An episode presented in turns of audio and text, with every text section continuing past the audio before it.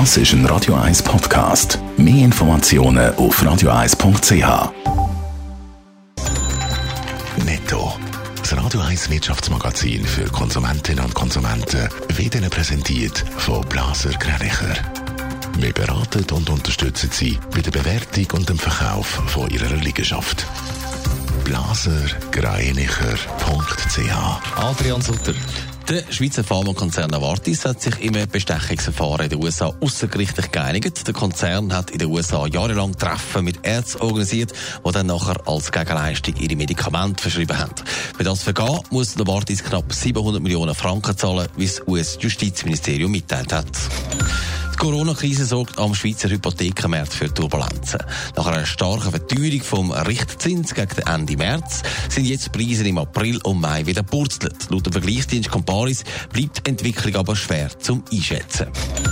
Nur Stunden nachdem der Bundesrat eine Schutzmaskenpflicht im öffentlichen Verkehr erlassen hat, ist der Run auf die Masken losgegangen. Wie diverse Medien berichten, sind schon gestern Abend zum Teil in den Läden die Masken ausverkauft gewesen. Laut den Händler hat es aber noch genug Masken an Lager. Es muss niemand hamstern.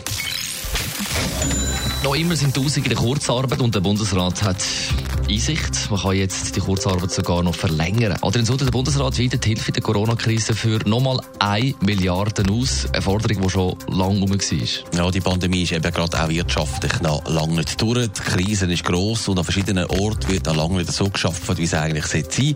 Gerade Firmen, die Kurzarbeit haben, die können das jetzt noch länger machen. Der Bundesrat hat die Höchstbezugsdauer von der Kurzarbeitsentschädigung von 12 auf 18 Monate verlängert.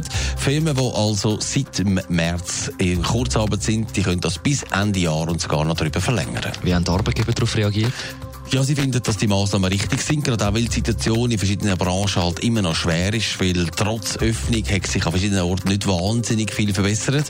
Auch der Gewerkschaftsbund hat sich gestern schon gemeldet und auch gefunden, dass es gut wichtig ist, dass wir möglichst viele Arbeitsplätze können sichern können. Netto. Das Radio 1 Wirtschaftsmagazin für Konsumentinnen und Konsumenten.